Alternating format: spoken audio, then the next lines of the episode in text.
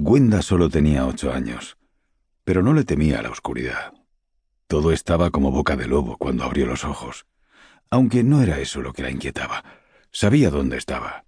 En el priorato de Kingsbridge, en el alargado edificio de piedra al que llamaban hospital, tumbada sobre la paja que había esparcida en el suelo. Por el cálido olor lechoso que llegaba hasta ella, imaginó que su madre, que descansaba a su lado, estaría amamantando al recién nacido al que todavía no le habían puesto nombre. A continuación yacía su padre, y al lado de éste, el hermano mayor de Gwenda, Filemón, de doce años.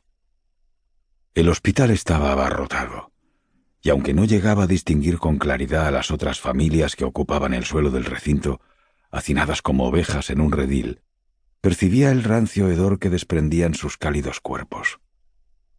Faltaba poco para que despuntaran las primeras luces del Día de Todos los Santos, fiesta de guardar, que ese año además caía en domingo, por lo que sería día de especial precepto. Por consiguiente, la víspera había sido noche de difuntos, azarosa ocasión en que los espíritus malignos vagaban libremente por doquier. Cientos de personas habían acudido a Kingsbridge desde las poblaciones vecinas, igual que la familia de Wenda, a pasar la noche en el interior de los recintos sagrados del priorato para asistir a la misa de todos los santos con las primeras luces del alba.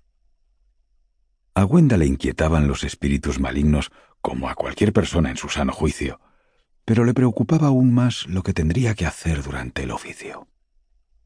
Con la mirada perdida entre las sombras, intentó apartar de su mente el motivo de su angustia. Sabía que en la pared de enfrente se abría una ventana arqueada, y a pesar de que ésta carecía de cristal, pues sólo los edificios más importantes estaban acristalados, una cortinilla de hilo los protegía del frío aire otoñal. Sin embargo, ni siquiera alcanzaba a distinguir la débil silueta grisácea de la ventana. Se alegró. No quería que amaneciera. Puede que no viera nada, pero sí llegaban hasta sus oídos multitud de sonidos distintos, como el de la paja que cubría el suelo y que susurraba constantemente cuando la gente se removía y cambiaba de postura durante el sueño. El murmullo de unas palabras cariñosas no tardó en acallar el llanto de un niño que parecía haber despertado de una pesadilla. De vez en cuando se oía a alguien farfullar, hablando en sueños. En algún lugar, una pareja hacía eso que hacían los padres, pero de lo que nunca hablaban, eso que Wenda llamaba gruñir, porque no sabía con qué otra palabra describirlo. Vio una luz antes de lo esperado. En la puerta del extremo oriental de la alargada estancia, detrás del altar, apareció un monje con una vela en la mano. La dejó sobre el ara, encendió una pajuela con la llama y recorrió la estancia para acercarla a las lámparas de las paredes, donde su sombra se alzaba hasta el techo como un reflejo, la pajuela se unía a su propia sombra en la mecha de la lámpara.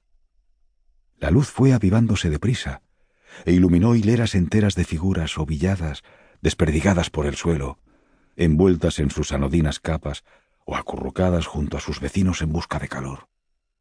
Los enfermos ocupaban los camastros